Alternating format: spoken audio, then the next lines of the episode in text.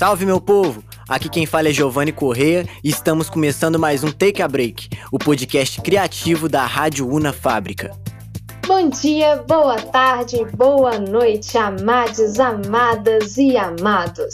Meu nome é Virginia Cunha e o nosso tema de hoje é sobre afroculturismo na quebrada, que será apresentado por nossa maravilhosa Iná.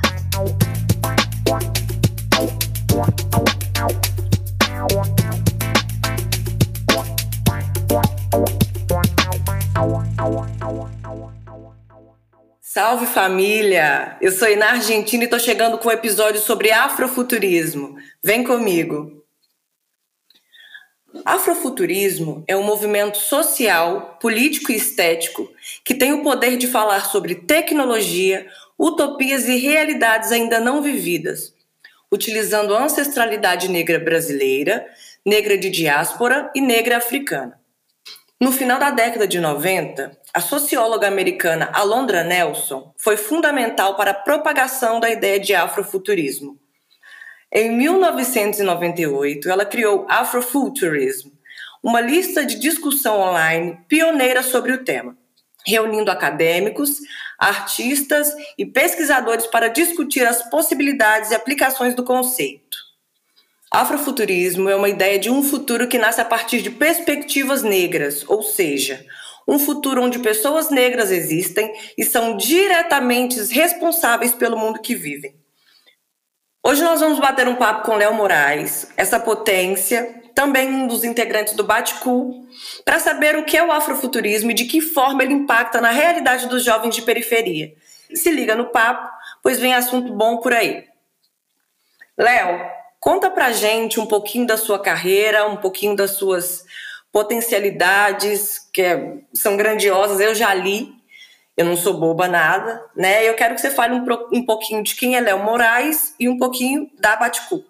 Olá, na Argentina, olá, ouvintes, bom dia para quem é de bom dia, boa tarde para quem é de boa tarde, boa noite para quem é de boa noite, né? Ninguém sabe qual horário que a gente vai aqui assistir, escutar, ao mesmo tempo participar, praticar esse podcast, né? E assim, só antes de, de, de falar qualquer outra coisa, eu vou fazer uma, uma audiodescrição.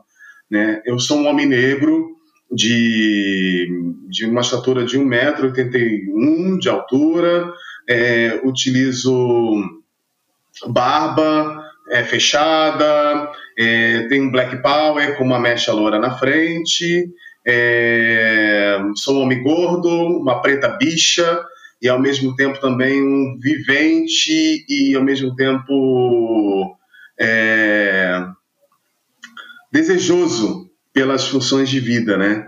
Nesse país tão necro-racista que é o Brasil.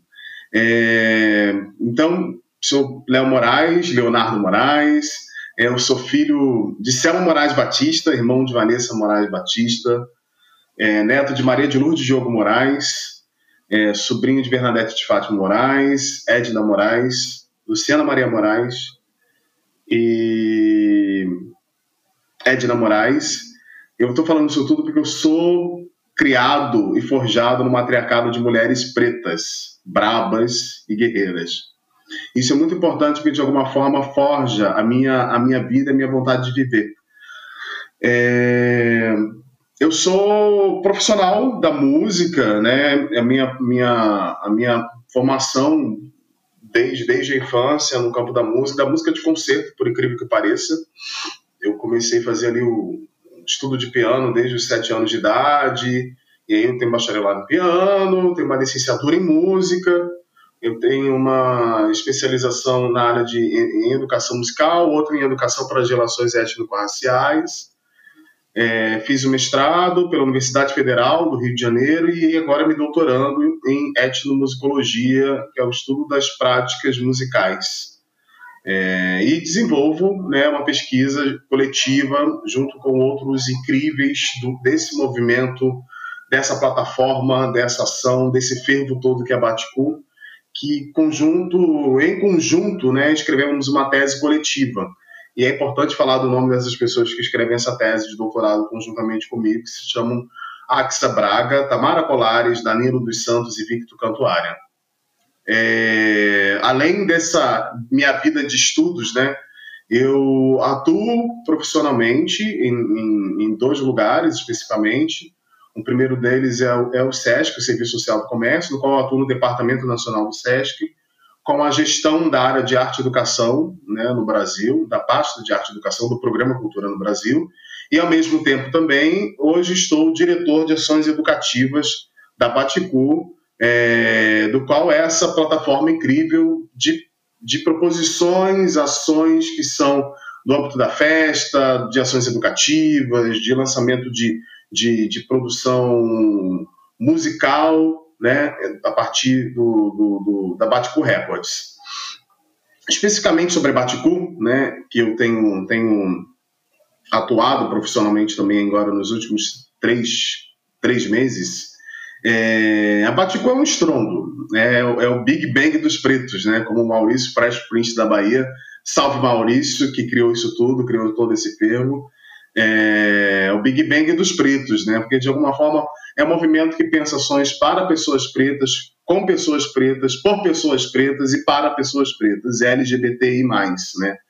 Então, a Baticu, ela, ela, vou falar um pouquinho de como ela se divide, como hoje a gente tem, eh, tem atuado né, na proposição das nossas ações.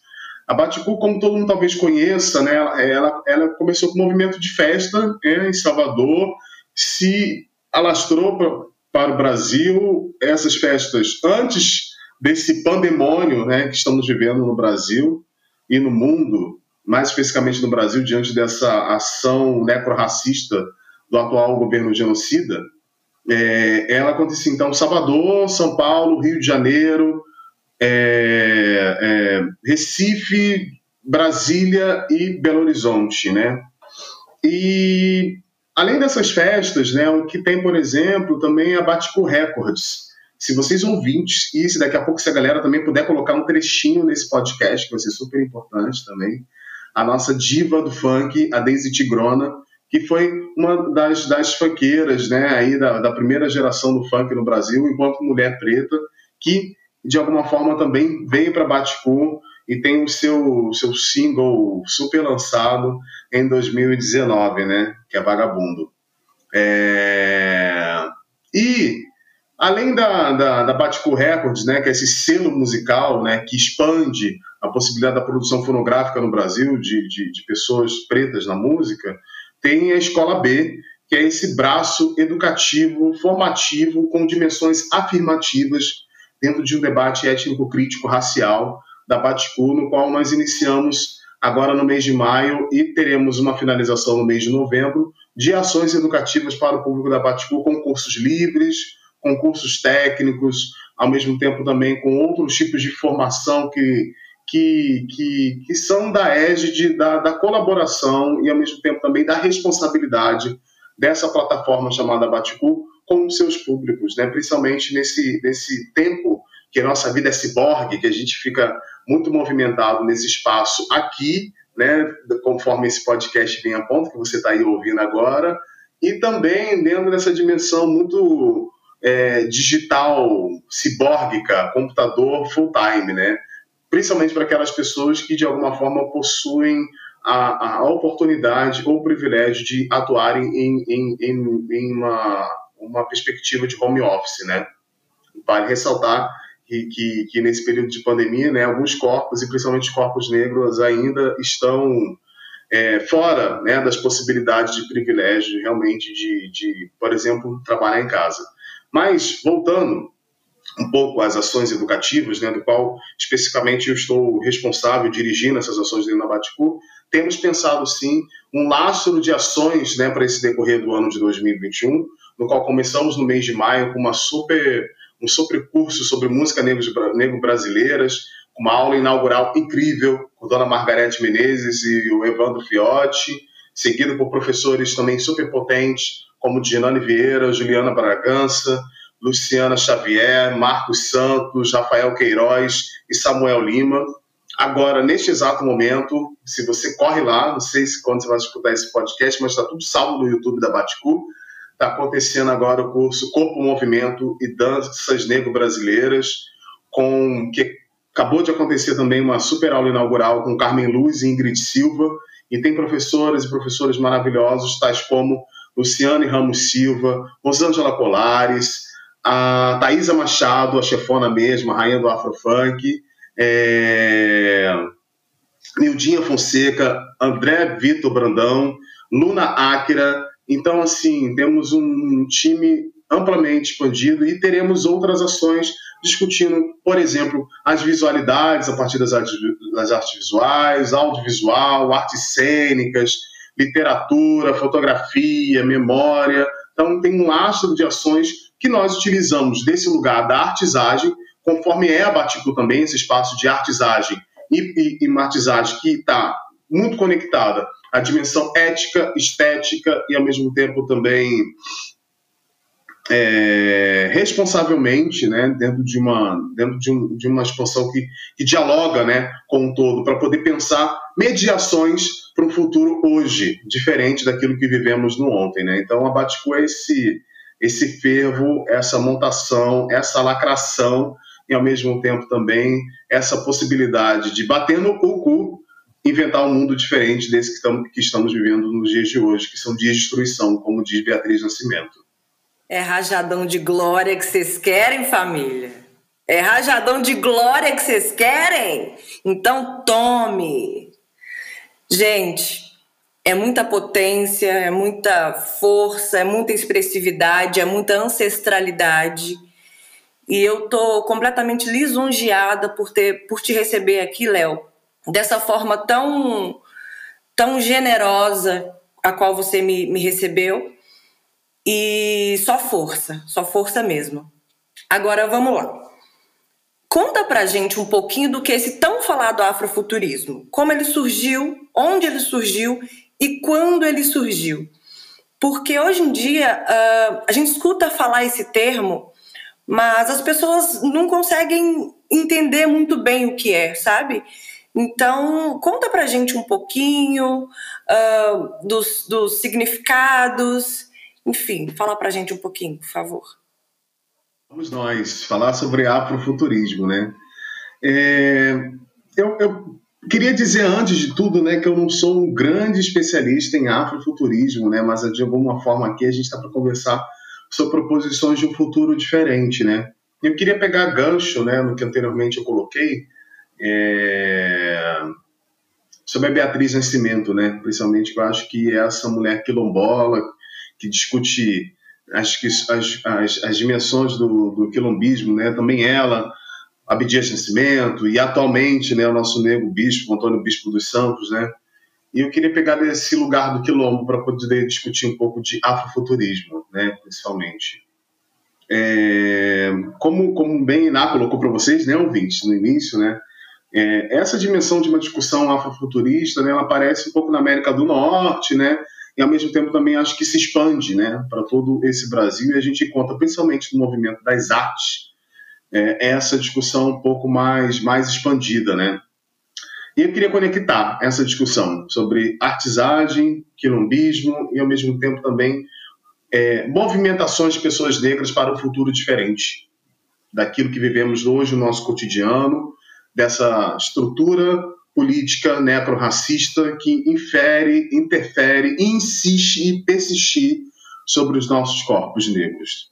É, dentro dessa dimensão né, de, de, de artisagem, eu acho que o, o, o, afrofuturismo, né, dentro de uma estrutura que é muito também é, plural, misturada e aglomerada, né, vamos utilizar aqui o, o pronome, pronome é, é, fora Covid, né, é, se a gente pensa.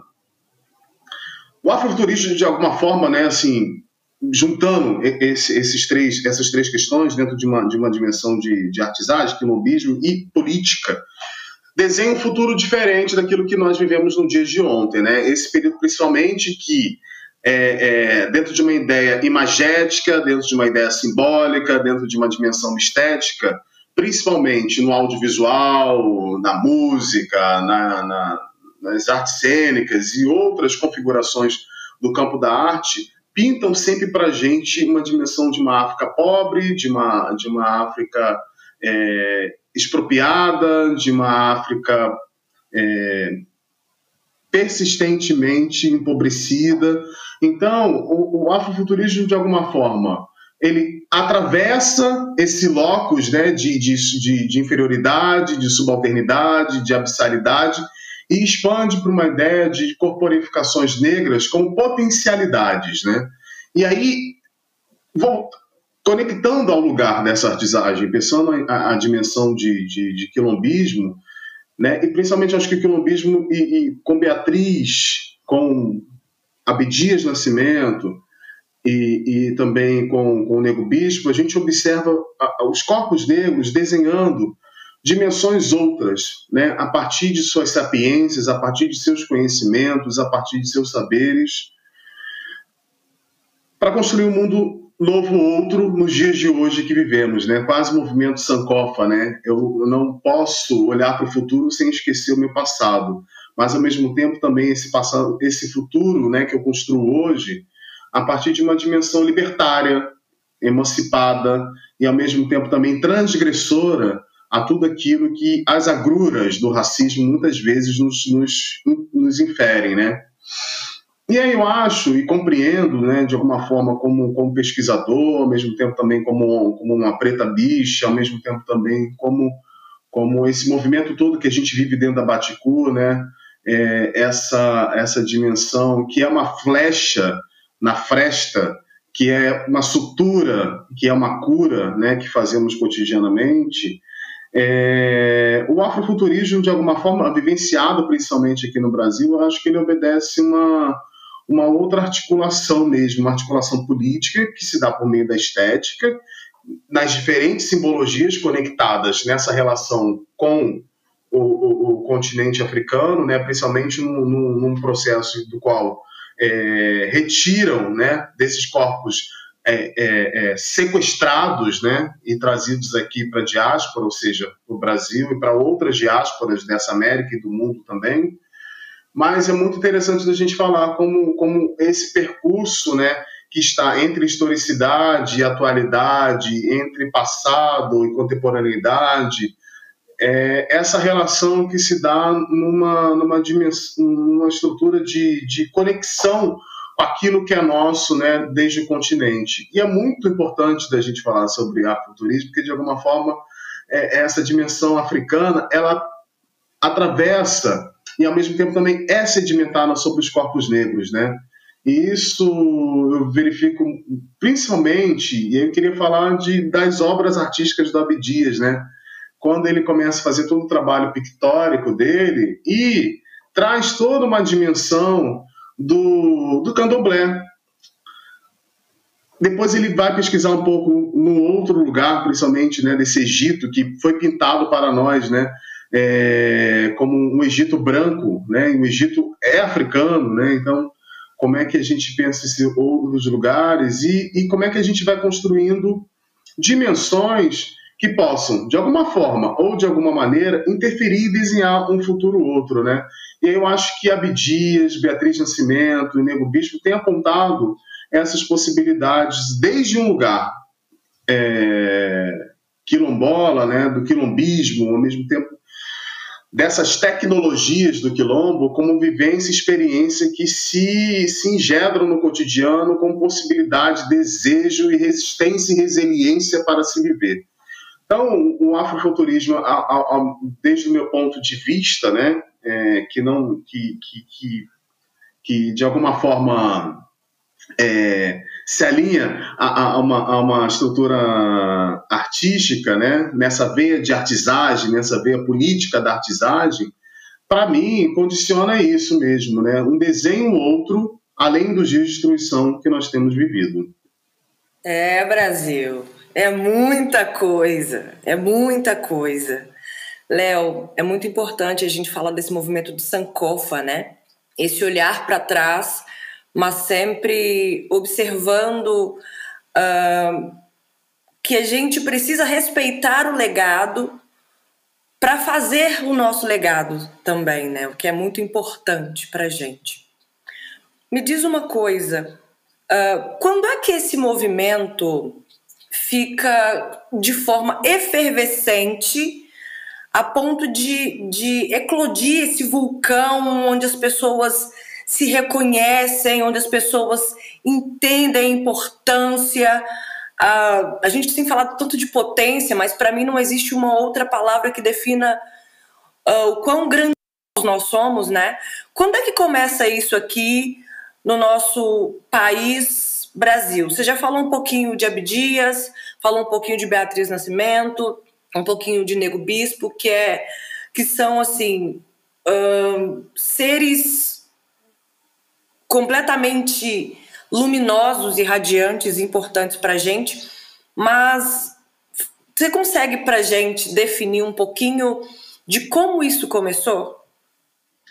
Obrigado, Iná, por essa questão. Eu acho que ela é maravilhosa para a gente poder conversar aqui e trocar essa ideia com os nossos ouvintes. É, eu queria falar de três lugares que eu acho que, de alguma forma, eles apontam esse percurso no Brasil. É, eu acho que o afrofuturismo, ele, come, ele no Brasil, ele começa desde que o primeiro pé de uma pessoa negra pisa nessa terra. Porque o afrofuturismo, como falei anteriormente, é um movimento de resistência e resiliência né, do povo preto para desenhar um futuro outro. E eu, eu compreendendo nessa, relação, né, dessa terra pindorama, né, porque esse nome Brasil foi dado pelos colonos, né, pelos colonizadores, né, e principalmente os povos pindorâmicos que estavam aqui em contato com os povos diaspóricos, né, vem construindo desde, né, desse período colonial, escravagista, tudo que a gente tem no Brasil, é, estruturas realmente de enfrentamento às agruras desse lugar colonizante, colonizador que, que insiste na dinâmica do racismo, né, na, na sua contemporaneidade. E eu queria falar de três lugares que talvez, assim, para mim expressam uma relação afrofuturista nesse Brasil. Eu queria falar do bloco Leaê, quero falar do movimento Black Rio e ao mesmo tempo também do lugar que eu sou apaixonado, que são os bailes funks do Rio de Janeiro. É, para mim, esses, esses três é, lugares apresento aquilo que eu também falei, que o Maurício sempre repete, que é o Big Bang dos pretos, né?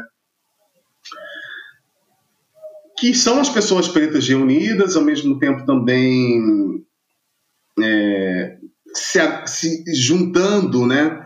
Para produzir sentidos, produzir significados e produzir singularidades que são da pretitude, né? E, e, e, eu acho que esses três movimentos, de alguma forma, para mim, eles, eles, eles pontuam muito. Né? Estou falando de Salvador e de Rio de Janeiro, talvez por duas experiências é, hoje, né, na contemporaneidade, principalmente o Ileaê e o baile, os bailes funks né, do Rio de Janeiro, mas talvez o Black Rio, porque eu tive pessoas da minha família que, que sempre frequentaram também né, esses, esses, esses, esses bailes né, que aconteciam no Black Rio também aqui no Rio de Janeiro, principalmente no período da ditadura. Mas eu queria voltar antes um pouquinho também para falar do, do afrofuturismo, né? Que o afrofuturismo muitas vezes é aquele, aquele, aquele, aquele, aquela feijoada de domingo que reúne a pretaiada, a negrada toda, né? No quintal de casa, com a cerveja gelada, com a brama gelada, é, e ao mesmo tempo também que celebra a felicidade desse encontro, né? Mas voltando um pouco, né, e eu acho que, que, que o, o Ileaê, o movimento Black Rio e ao mesmo tempo também os bares funks hoje eles são umas inflexões estéticas né, na sociedade brasileira, porque de alguma forma ou de alguma maneira eles apontam a potencialidade da reunião de pessoas pretas, a força das pessoas pretas reunidas, é que condiciona né, é, toda uma, uma dimensão de ancestralidade na sua pluralidade, né? É importante também a gente falar de ancestralidade dentro de uma concepção de pluralidade, né? Que, que desenha, constrói, estrutura outras dimensões que talvez os nossos corpos em outros determinados lugares não são não são convidados e nem muito menos aceitos, né?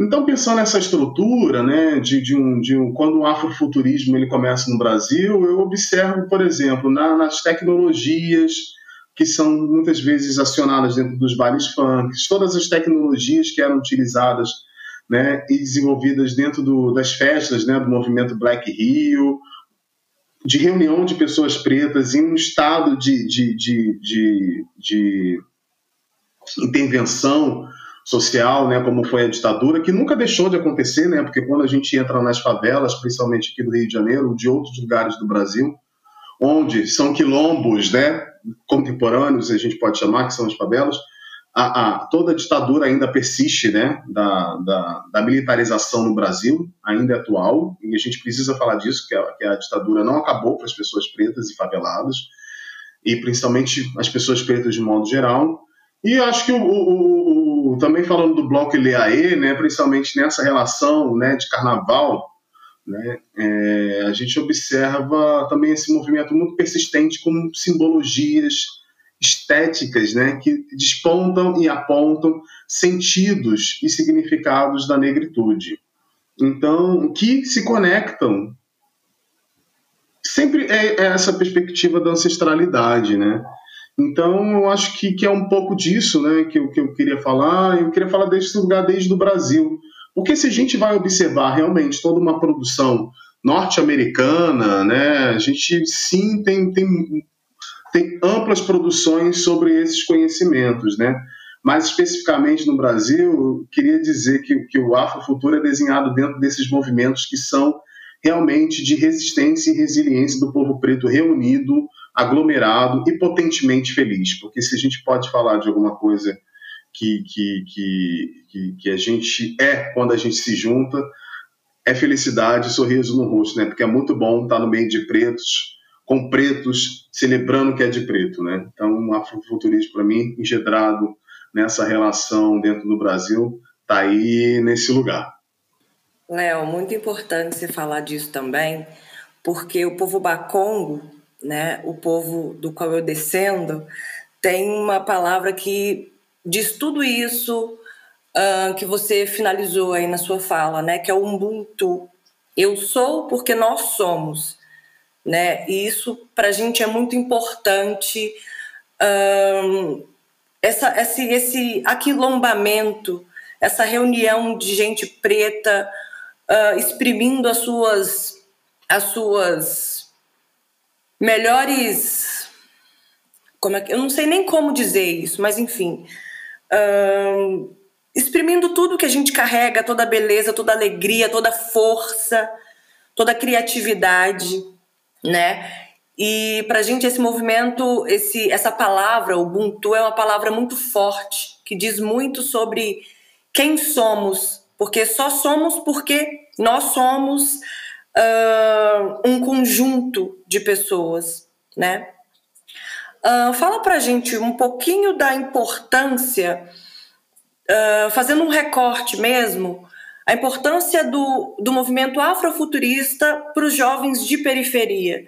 A gente sabe que nós somos os, as pessoas, os corpos, os corpos pretos são os corpos que são uh, atingidos, né, vilipendiados, e a gente sabe que isso cada vez mais tem sido uh, cruelmente. tem acontecido de forma absurda, né? Mas assim, conta pra gente um pouquinho desse movimento de. de é, vem como um movimento de, de libertação, né? De falar, olha, nós estamos aqui, nossos corpos são corpos dignos de qualquer coisa que nós quisermos.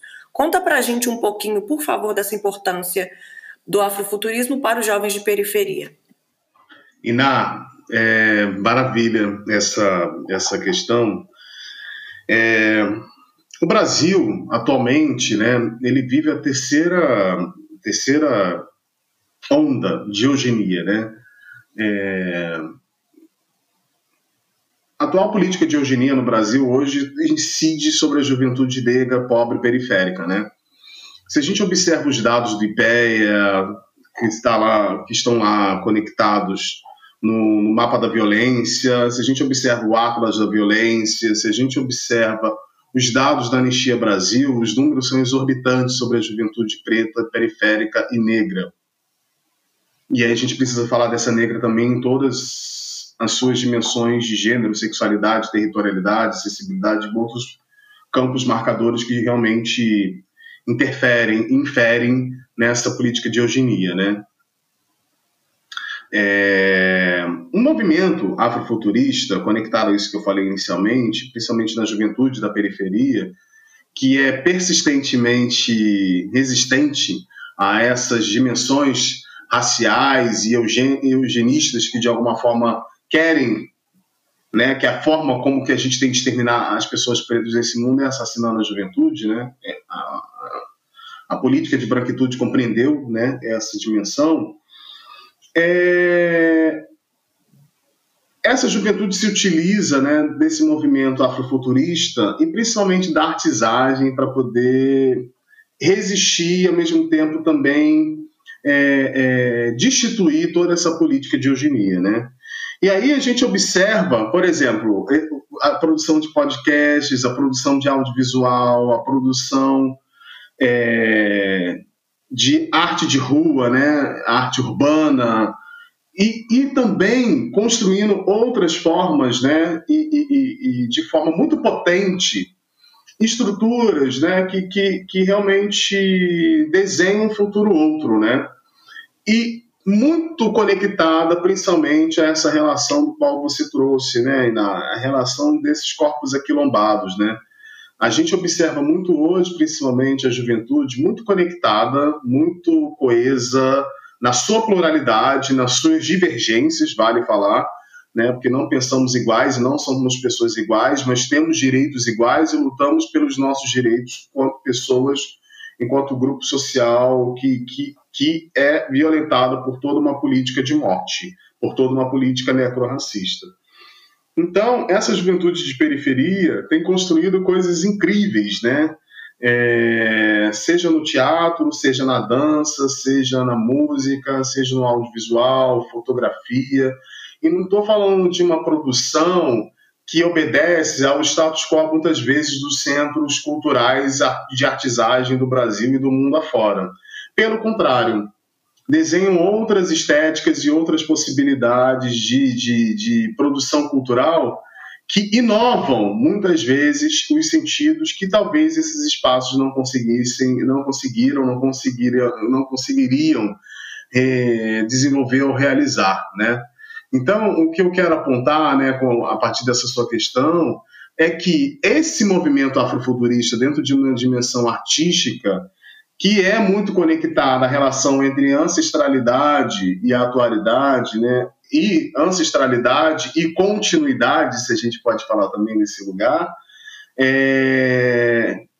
essa juventude negra periférica, e aí eu vou fazer um recorte também LGBTI+, tem construído, sim, inflexões artístico-culturais, educativas e principalmente pedagógicas de uma educação antirracista para as pessoas é, desse, desse, Brasil, desse país chamado Brasil. Com uma dimensão amplamente potente, com uma dimensão amplamente resistente e, ao mesmo tempo, também rica de sentidos artísticos, rica de sentidos estéticos.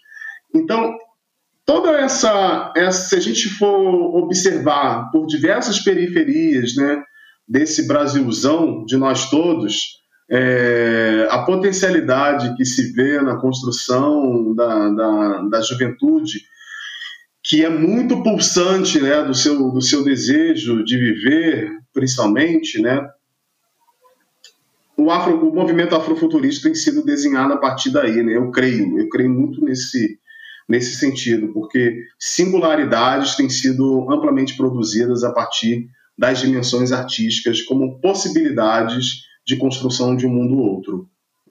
Gente, eu ficaria aqui horas e horas te ouvindo falar, Léo, porque você traz tanta força, tanta certeza nas suas palavras que, cara, é, não tem nem como, não tem nem como falar assim, uh, adjetivar, sabe? É tudo tão, é tudo tão forte, mas é tudo tão terno, é tudo tão é como se fosse um afago, sabe?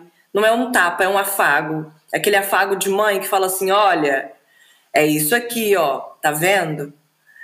Nossa, é, eu preciso te agradecer muito, muito, muito e trazer uma última questão. Uh, é uma brincadeira, na verdade, mas assim, Uh, muito tem se ouvido falar em Wakanda, né? principalmente com os filmes, uh, com as músicas, e eu queria saber para você, Léo Moraes, Wakanda é utopia ou realidade? Iná, essa questão é maravilhosa. Wakanda, Wakanda para mim não é utopia. Wakanda é realidade. Wakanda é com toda dificuldade, toda toda a relação, como eu falei agora, necro-racista, de política de eugenia que a gente vive no Brasil, Wakanda é quando a juventude se reúne dentro do de Manguinhos, por exemplo, para fazer as invenções do passinho. Wakanda é quando, por exemplo, a juventude se reúne para produzir artesagem dentro das favelas. Wakanda, por exemplo, é quando a juventude se reúne para balançar a raba e bater o cu no chão. Wakanda é quando a gente vê os movimentos né, da juventude, como a gente verificou aí no período da pandemia, fazendo coleta de alimento e de, de materiais de higiene pessoal para as pessoas mais vulnerabilizadas pelas políticas estatais. Wakanda é quando a gente se reúne aqui nesse podcast para falar das nossas, das nossas sapiências e conhecimentos pretos. Wakanda é quando muitas vezes rola, é, rolam essas reuniões familiares no qual a gente se conecta enquanto povo preto. Eu não creio que é utopia. Wakanda são os nossos cotidianos aglomerados movimento, enquanto movimento de resistência por uma por uma, resistência, por uma resistência de vida, né? Uma resiliente modo de viver. Então, Wakanda não é utopia não. Wakanda para mim é muita realidade, né? A gente, eu acho que se a gente transfere toda a, aquela dimensão daquele, daquele filme maravilhoso com o príncipe T'Challa para uma, uma, uma dimensão dos nossos cotidianos, quantas princesas, quantos príncipes, quantas rainhas e quantos reis nós temos inseridos nesses espaços, né, do qual eu comentei agora, né? Seja esse quilombo, né, dentro de uma dimensão do que é campesina, ao mesmo tempo também desses quilombos enquanto favela, ou esses quilombos dentro das escolas de samba, esses quilombos dentro dos blocos, como eu falei dele aí, esses quilombos que estão aí também dentro do, dos bares funks, que são esses grupos, coletivos, é, é, aglomerações de pessoas pretas que constituem todo esse, esse, esse movimento negro no Brasil. Que eu não estou falando de movimento negro unificado, mas um movimento também negro unificado, aí também pertencente a este lugar. Mas esses diferentes grupos que constituem esse grande movimento negro no Brasil que somos nós. Essa vou, vou me atrever a chamar essa Wakanda brasileira, né? Para mim é uma realidade. É, família, depois disso tudo, a gente queria ficar aqui horas e horas, juro. Léo, eu te agradeço muito a disponibilidade, o carinho, sabe? É, quero te dizer assim que eu desejo os melhores frutos para você, para Baticu e para todos os projetos aos quais você faz parte. Quero te dizer que Zambi te ilumine sempre, sempre, sempre. Que Oiá te cubra, que meu pai Ogum te cubra, que minha mãe Oxum te ilumine sempre, preservando essa graciosidade que você tem. E é isso, tá? Um beijo enorme, um abraço. Tudo bem que é um abraço virtual, né? Mas ainda quero ter a oportunidade de te abraçar e te agradecer. E para a gente trocar um pouco dessa energia que a gente tem, tá bom? Família, eu agradeço demais quem ficou até agora. Eu convido a vocês a escutarem os outros podcasts que vêm por aí. E é isso, pessoal. Um beijo. Salve!